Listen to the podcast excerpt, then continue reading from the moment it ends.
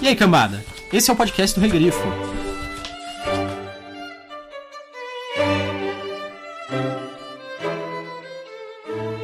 Eu deposito a minha confiança em Mitra. Você já viu muitas guerras? Eu nasci num campo de batalha. O primeiro som que meus ouvidos escutaram foi o clamor das espadas e o grito dos moribundos. Lutei em feudos de sangue, guerras tribais e campanhas imperiais. Mas é capaz de liderar os homens em uma frente de batalha? Bem, eu posso tentar. Isso não é nada além de uma luta de espadas em escala maior. Você se prepara, estoca e corta. Então ou cai a cabeça dele ou cai a sua.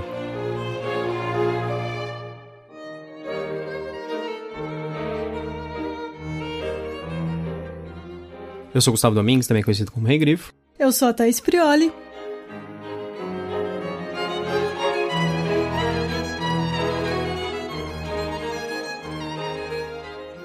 E hoje nós estamos aqui para falar sobre O Colosso Negro, que é o quarto conto do Conan o Bárbaro, escrito pelo Robert E. Howard, lançado aqui no Brasil pelo Pipoque Nankin, com tradução do Alexandre Calari. É, ele foi lançado em junho de 1933 na revista World Tales. E, inclusive, acho que ele foi o primeiro conto que foi capa da World Tales, do, do Howard. E até é bem interessante, né? Porque a capa, ela tem uma, uma cena icônica ali da princesa e o, e o Mitra, mas nós vamos falar mais a respeito depois. É, e o preço era de 25 centavos. É, de dólar, né?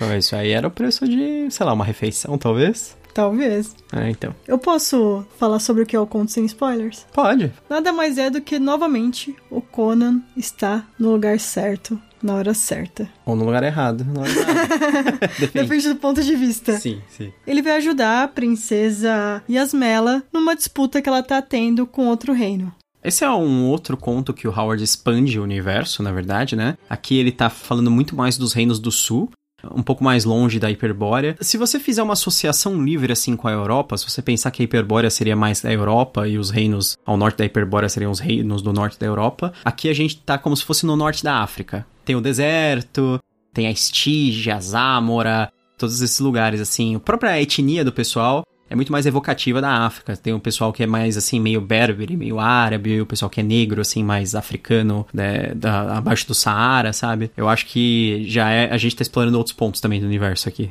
O Conan, na verdade, ele tem que usar no, novamente seus talentos quase sobrenaturais. para sobreviver a ameaças mágicas, exércitos e salvar uma mulher. Vamos direto pro que você acha e aí a gente pode falar melhor sobre o conto. E aí, Thais, o que você achou desse conto? Eu achei ele o mais engraçado até agora. Sim.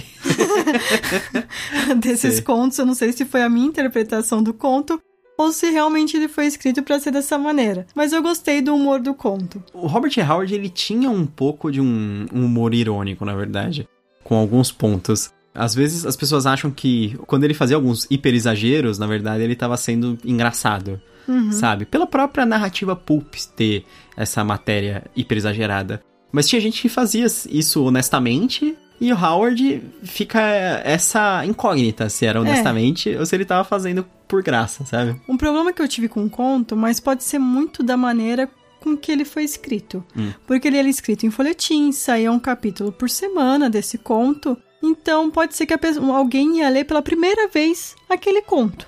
Eu acho o Conan é um personagem com muitas qualidades e ele descreve isso constantemente. Uhum. Então eu acho isso às vezes um problema. É que isso é típico também da época, porque os folhetins eles eram todos centrados em heróis. Eles podiam ter temas diferentes, podia ser Velho Oeste, podia ser Espada e Magia, podia ser qualquer coisa, mas ele era sempre centrado no meio que o herói solitário que tinha um problema toda semana e ele tinha que resolver com os mega talentos dele que eram exaltados constantemente. Na verdade, talvez o fato do Conan ter feito sucesso essa constante exaltação do Howard a ele. Sim, que- por isso que eu falei assim, talvez por conta da época que foi escrito, da maneira Uhum. que foi escrito. Hoje, se você pegar, talvez, pra ler numa sentada esse livro, seja um pouco incômodo isso. É enjoativo, né? Isso. É. E você, o que, que você achou? Ah, eu gosto do- desse conto. Eu já tinha lido a adaptação dele em quadrinhos muito tempo atrás. Eu achei que eu tinha lido esse conto, mas na verdade eu não tinha lido antes da gente ler o livro. Eu acho que ele não é um dos que tá no- nos livros antigos da Conrad. Na verdade, a estrutura desse, desse conto, ela é uma estrutura que ela foi reutilizada em muitas histórias do Conan. Então eu tava hiper acostumado, assim, com a história do Conan. É, a, a mulher aleatória, a- principalmente assim, realeza, normalmente tem realeza envolvida às Sim. vezes, precisando da ajuda dele. É, enfrentamento com exércitos, assim, uma luta em massa. Acho que ele tem muitos elementos que são típicos da história. E uma ameaça de um feiticeiro, né? Sempre tem a ameaça de um feiticeiro exótico. feiticeiro de algum local exótico. Um negócio que eu acho legal desse conto é o começo dele, com um ladrão e não com o Conan. Ah, sim, sim. Que é o, o Chevatas. Ele tem uma narrativa um pouco diferente, aí depois você fica pensando assim, o que que ocorreu ali que vai fazer sentido depois. É, e aí ele dá meio que uma conclusão, ele faz um fechamento que casa com o começo, né? Isso eu acho que é a parte bem legal do conto. Ah, o resto é uma história bem tradicional do Conan. Eu acho que o combate em massa é interessante, apesar de ser curtíssimo. Ah, o resto do, do, do Howard puxando o saco do Conan, sei lá, talvez eu, eu já esteja...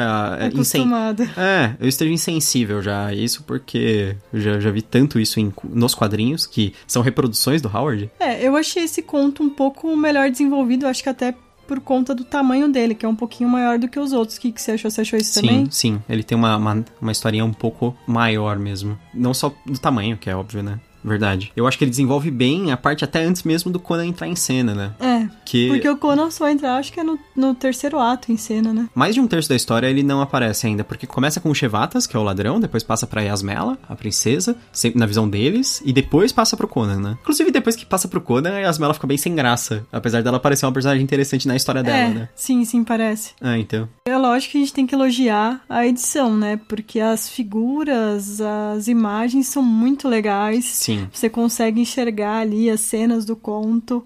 É, esses é um auxílio gráfico muito bom. Esses desenhos, eles são originais da, da editora Del Rey Books.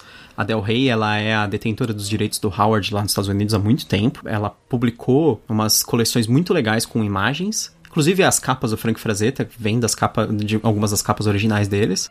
Essas eram uma das edições especiais que vinham essas gravuras novas, que são super legais, né? Você vê que não tem nada a ver com as capas da Weird Tales, né? A é. imagem é bem diferente. Acho que a gente pode conversar com spoilers para então poder falar melhor sobre o Conan.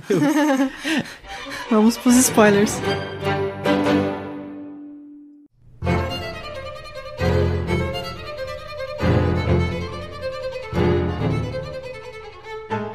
Conan ouviu tudo imperturbável. A guerra era seu ofício. Desde seu nascimento, a vida havia sido uma contínua batalha, ou uma série delas, e a morte uma companheira constante.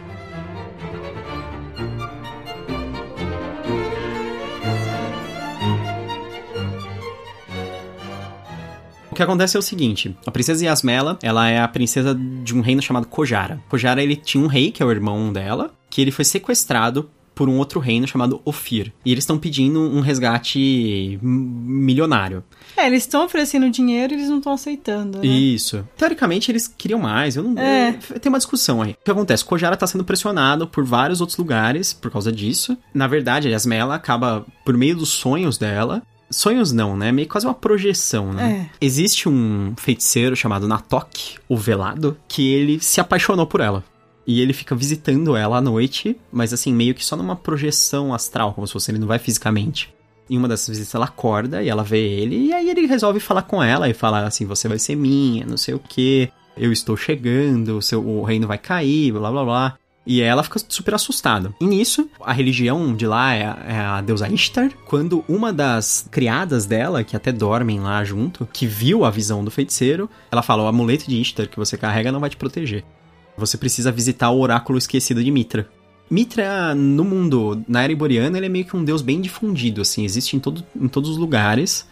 Só que em alguns lugares ele é mais idolatrado, em outros não, ele foi meio que substituído por outras religiões. Parece que Ishtar é meio que uma religião dominante meio recente aqui na história. Até o Conan faz um comentário interessante, que ele fala que os, os seguidores de Ishtar lá estavam fechando as tavernas, uma coisa assim, lembra? Que ele reclama. Que ele fala que as pessoas. que eles queriam que as pessoas parassem de beber e fossem dormir.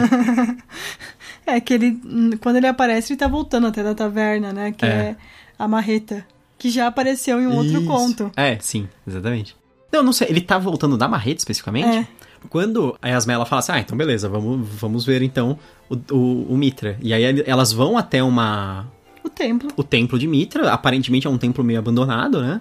É, e aí é... Diante do, do, da estátua de Mitra, ela começa a falar a história, mas aí a, a própria a, a, serva dela fala assim: você não precisa contar a história, Mitra já sabe. Já sabe, é, e ele vai te dar já as indicações. E aí, a parte engraçada, porque do nada ela começa a ouvir uma voz. Claramente o Howard queria que fosse a voz do Deus, porque ele fala, ele descreve uma coisa assim como se a voz fosse super celestial, É. não sei o quê. Mas é lógico que eu vou imaginar que alguém zoando a princesa. Que alguém fingindo que é o Deus. Você tem que. Não, e assim, você tem que sair na rua, Uhum. encontrar o primeiro homem e ele que vai liderar seu exército. Ia ser engraçado se ela encontrasse um mendigo, sei lá, louco, né? É, até a princ- própria princesa pensa: Uhum. e se alguém me zoando isso? É verdade, ela chega a se questionar. É, por isso que eu acho a parte da Yasmela legal. Antes da parte da, da Yasmela, tem aquela parte do Chevatas. É importante a gente falar sobre ele porque tem uma ligaçãozinha da, do- da mini história dele com o final. O Chevatas, ele é um, ele é um ladrão zamorano. E ele é um ladrão lendário, É. conhecido por todos. O pessoal fala que na Marreta ele, que ele é conhecido por ser como se fosse o maior ladrão de todos. Ladrão estilo Tomb Raider, assim, ele é tipo ladrão de tumbas e locais perigosos, né? Que é, não é que é ladrão de cidade, assim, né? Necessariamente. O Chevatas, ele é como se fosse um Conan, assim, só que ele é zamorano. E ele tá tentando roubar um, um lugar chamado a, a Cúpula de Kutchemes, sabe que a gente fala? Esse lugar é onde fica o túmulo do Tugrakotan, que é um feiticeiro. Ele falava que tinha grandes tesouros lá, mas também grandes perigos. É. E aí é legal que tem a parte do Chevatas lutando com uma cobra gigante, não sei É, o eu quê. não achei muito legal essa parte. Você não gosta de cobras? É engraçado que o Tugrakotan ele é estígio. e os estígios tem, sempre, sempre, tem um Sempre tem negócio cobra. com cobra, é. É. Que eles idolatram Sete, que é o deus cobra. Aham. Aparece muito, aparece em várias outras histórias do Conan. Tanto que, eu não sei se você lembra do primeiro filme do Conan, do Schwarzenegger, ele luta contra o Tulsadum, que, tem, Sim, que é o sim. negócio do- das cobras, né? O Chevatas mata a cobra, tem uma luta mó legal e tal, mas aí depois... Que a ele tinha envenenado a, A espada. espada dele, é um veneno que ele conseguiu de uma maneira absurda também. É é uma história parecida com o, o- o ladrão do outro conto. Isso, que é da Torre do Elefante, né? Que foi todo um planejamento ali e tal. O Chevatas ele mata a cobra, mas aí a, a história dele para repentinamente quando ele encontra um túmulo lá. E aí ele fica assustado, interrompe, assim. É, se não me engano, fala alguma coisa sobre o corpo dele. Ele fica meio que paralisado, né? Na verdade. Aí corta de repente, aí você fica pensando, que cacete, que isso tem a ver com a história depois, sabe? É. Aí você só vai descobrir no finalzinho. É, é, a gente pode falar, a gente tá na parte de spoilers. É. A gente descobre que ele meio que acordou o Tugra Kotan, na verdade. Que é o feiticeiro tá apaixonado pela Yasmela. É, o Natok, na verdade, é o Tugra Kotan. É. Ele só tá utilizando um outro nome. Ele voltou, ele retornou e ele tá juntando exércitos. E ele que tá ameaçando o, o reino de Kojara, atualmente. E ele tá vindo com esses exércitos pelo deserto, liderando os exércitos. Quando a Yasmela percebe todo esse risco e ela vai até Mitra e ele fala que, ele tem que ela tem que encontrar o primeiro homem e ele vai liderar os exércitos dela contra a ameaça do feiticeiro. Ela chega e o primeiro homem que ela encontra, lógico, que é quem? É O o Conan. Acho engraçado que é, Conan ele é um cimério. E ele é um mercenário. Isso. E ele é o primeiro cimério que ela vê na vida. É que ela não sai muito, né? A criada dela fala: Nossa, ela nunca sai, ela vai ter que sair sozinha na rua a essa hora da noite, que já é bem tarde, né? Que ela acabou Sim. de acordar. Aí até a criada fica preocupada com isso. Aí ela chega no Conan e fala assim: Ah, você vem comigo dele. Como assim? Peraí, peraí. Tô desconfiando. É engraçado que ele é bem desconfiado até no começo, aí depois quando ela finalmente leva ele pro palácio e, ele- e ela revela que ela é a princesa, ele fica mais desconfiado ainda, na verdade, né? Ele, isso aqui é uma armadilha? e aí, no fim das contas, ela acaba falando pra ele, assim, ela fala, não, não, eu fui até o templo de Mitra e ele falou que eu tinha encontrado o primeiro homem. É engraçado que nessa parte o Conan aceita numa boa, ele guarda a espada e ele fala assim, ah, eu sei, tem, os deuses são malucos, sabe? Eu entendo essas maluquices, então, beleza. A gente tem que fazer coisas que oráculos falam. Ele fala assim, beleza, vou liderar seus exércitos. Aí, a outra cena muito engraçada é quando ela vai falar pros comandantes dela que o Conan vai liderar o exército, porque o Conan meio que tá comendo lá, todo É. despojado assim. e ela faz uma revelação dramática, porque ela tem uma cortina na frente dele. É. E ela, ela chama os caras e fala assim: Muito bem, obrigado por vocês terem vindo. Eu, eu preciso falar uma coisa. Eu consegui um comandante para as tropas, ele vai comandar todos vocês. É este o novo comandante de vocês! E puxa assim a, a cortina. vai. Tadam! E aí tem o Conan atrás da cortina comendo. tipo, comendo. Todo sentado assim. Ah, sem se preocupar, que ele nem sabia o que tava acontecendo direito. É. É lógico que os comandantes dela acham estranho, questionam, É. e no- ao mesmo tempo ela questiona a lealdade deles. E eles ficam leais a ela, lógico, né? Teve essa situação, eu já pensei assim, puta, o Conde Téspides vai ser o cara que, sei lá, tra- vai Que trair vai fazer ela. alguma merda. É, eu achei que ele fosse trair ela, mas aí ele não traiu ela, ele só fez merda sozinho. Ele só meio que se suicida sem querer, né? É, porque eles vão até de encontro ao inimigo, né? Mas o, o Conan acha um lugar que seria bom uhum. estrategicamente, é perto de um poço, e o inimigo teria que vir até eles em desvantagem.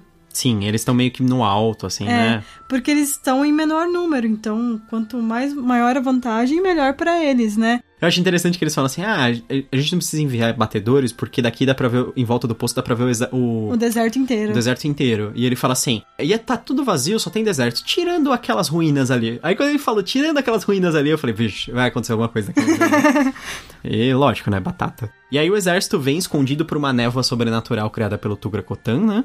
É, antes disso, o Conde ele já fala: ah, não, não vou fazer isso, eu quero ir de encontro ao exército. Não, ele vai quando o exército, depois que o exército é revelado é, já. Então.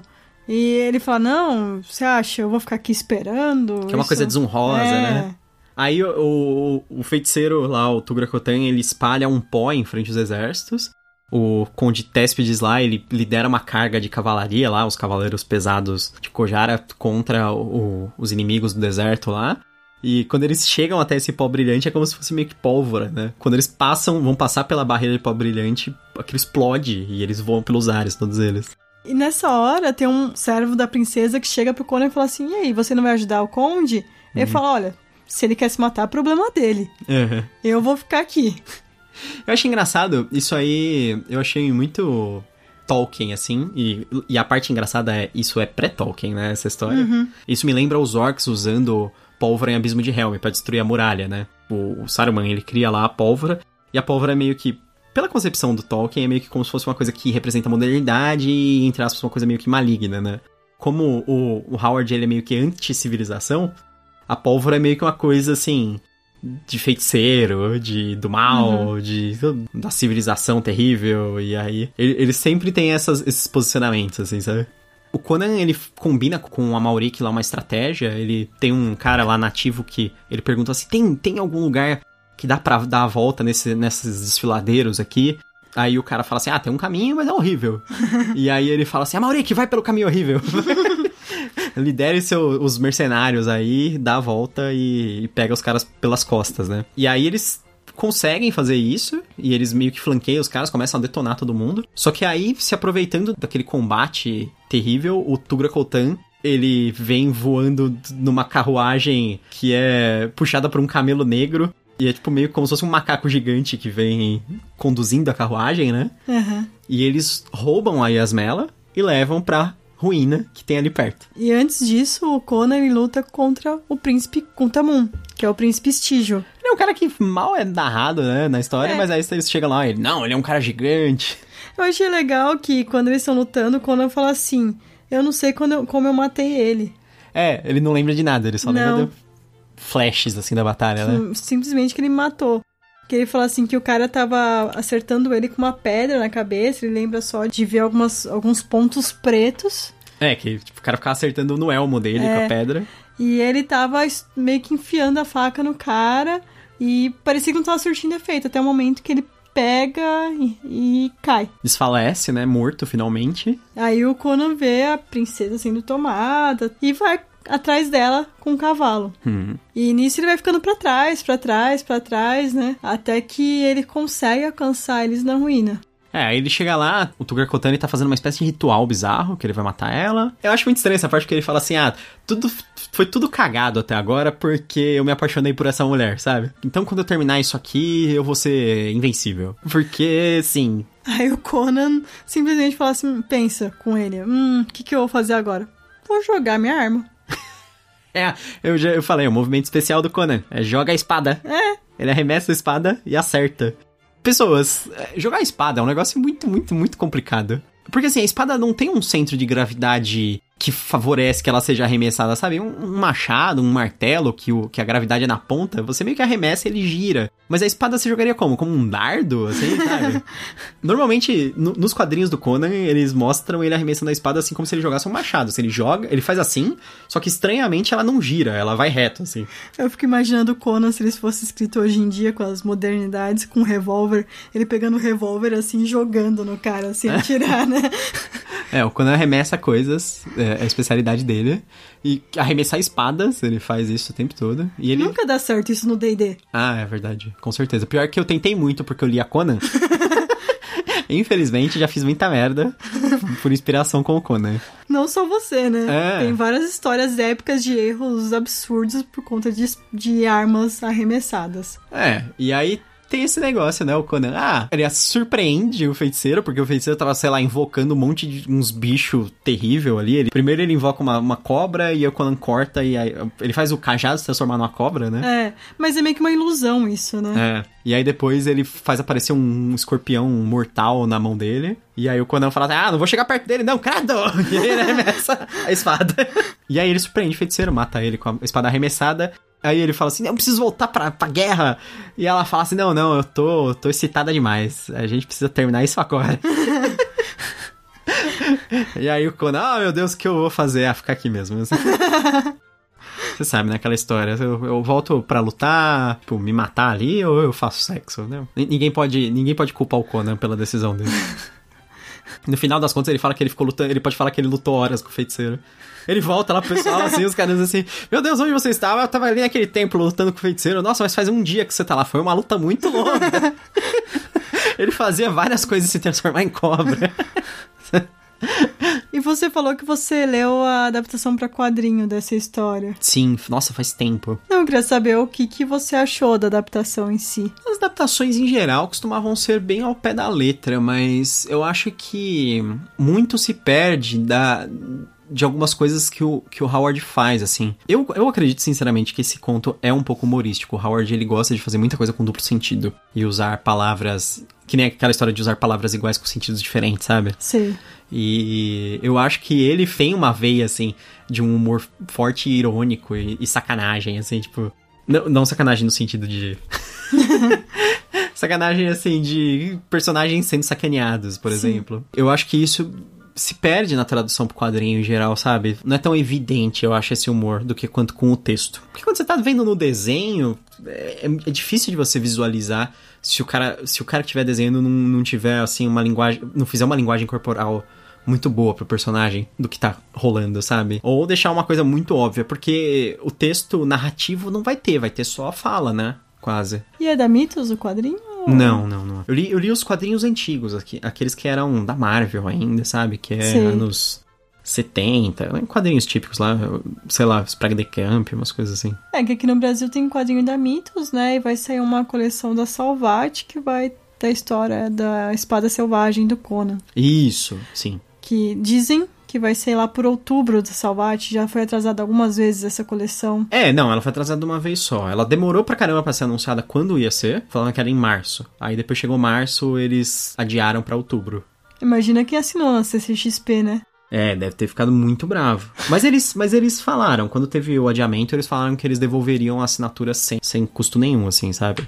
Em valor integral. Então, justo, assim. Mas eu, eu. No fim das contas, eu acho um, esse é um conto engraçado, assim. Eu acho que sofre do efeito de ocorrer muita coisa nesse conto, porque. Nas outras histórias elas são mais, mais assim, enxutas. Ocorrem meio que. Quando vai para um lugar, ele tem que escapar, por exemplo, assim, e tem que matar alguém, alguma coisa assim. A Fênix na Espada talvez seja a mais enxuta das histórias, né? É uhum, só uma que tentativa. É só no local. É só tentativa de assassinato. O Torre do Elefante é só ele num local e tentando sair depois. A Cidadela Escarlate é meio que ele indo pra um local, escapando e voltando e lutando. A Cidadela, ele, ele de, dos contos, esse parece mais com Cidadela. Só que no sentido de, tipo, ocorre muita coisa no conto, né? Apesar de ter mais desenvolvimento, eu ainda acho um pouco corrido pela quantidade de coisas que ocorre, sabe? Esse conto, ele parece muito com a única novela mesmo do Conan, que é maior que um conto, que é um negócio grande, que se chama A Hora do Dragão. E esse A Hora do Dragão, ele claramente, ele é uma mistura de dois contos do Conan. Um dos contos é esse, hum. que é Colosso Negro. Ele é um conto muito icônico do Conan, mas eu acho que talvez pela apresentação de novos locais e por ele ter uma, essa mudança de perspectiva de personagem, assim. Que é uma coisa que. No primeiro conto tinha dos vilões, eu é, acho. É, tinha. Nos outros acho que não teve. E aí nesse tem uma mudança de perspectiva de, de para dois personagens que não são os vilões. Que é o, o ladrão, o Chevatas, e a Yasmela, a princesa. E eu acho muito legal as partes dos dois. E eu acho legal a parte do Conan. Eu acho que elas se complementam bem e tal. Então eu gosto disso.